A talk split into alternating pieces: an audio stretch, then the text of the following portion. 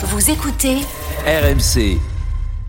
Est-ce que nous, ce qu'on remarque, là, là où ça va dans votre sens, c'est que techniquement, on perd en qualité.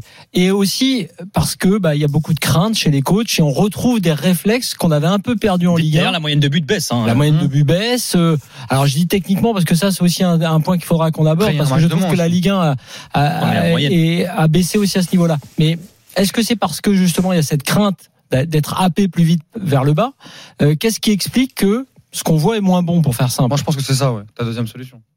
Euh, c'est difficile parce que c'est vrai qu'on fait un bilan de six mois, ça serait intéressant, notamment sur les buts marqués, qu'on le fasse sur les cinq dernières années, voir si c'est une constance ou si c'est un épiphénomène. Après, moi, j'ai toujours expliqué que le, que, quoi, c'est mon avis, le niveau de Ligue 1 baisse parce que nos meilleurs joueurs sont pas là et nos meilleurs jeunes partent très tôt. Je prends l'exemple d'un un Ngoumou que j'avais en deuxième division qui, avant que j'arrive, ne jouait pas. En, en un an, il joue, il finit meilleur ailier droit de la Ligue 2 et tout de suite, il s'en va à Mönchengladbach. Alors avant, ces joueurs-là restaient dans la Ligue 1 2 3 ans et partaient plus tard. Donc aujourd'hui, nos meilleurs sont pas trop là, euh, sont plutôt à l'étranger et nos meilleurs jeunes euh, partent de plus en plus tôt. Ce qui fait que la qualité est forcément peut-être un, peu moindre.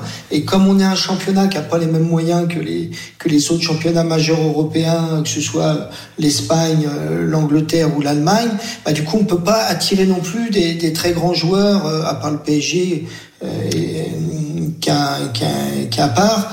Donc ce qui fait que le niveau moyen des joueurs, peut-être niveau technique, baisse parce que bah, les meilleurs se, se vous restent pas en France.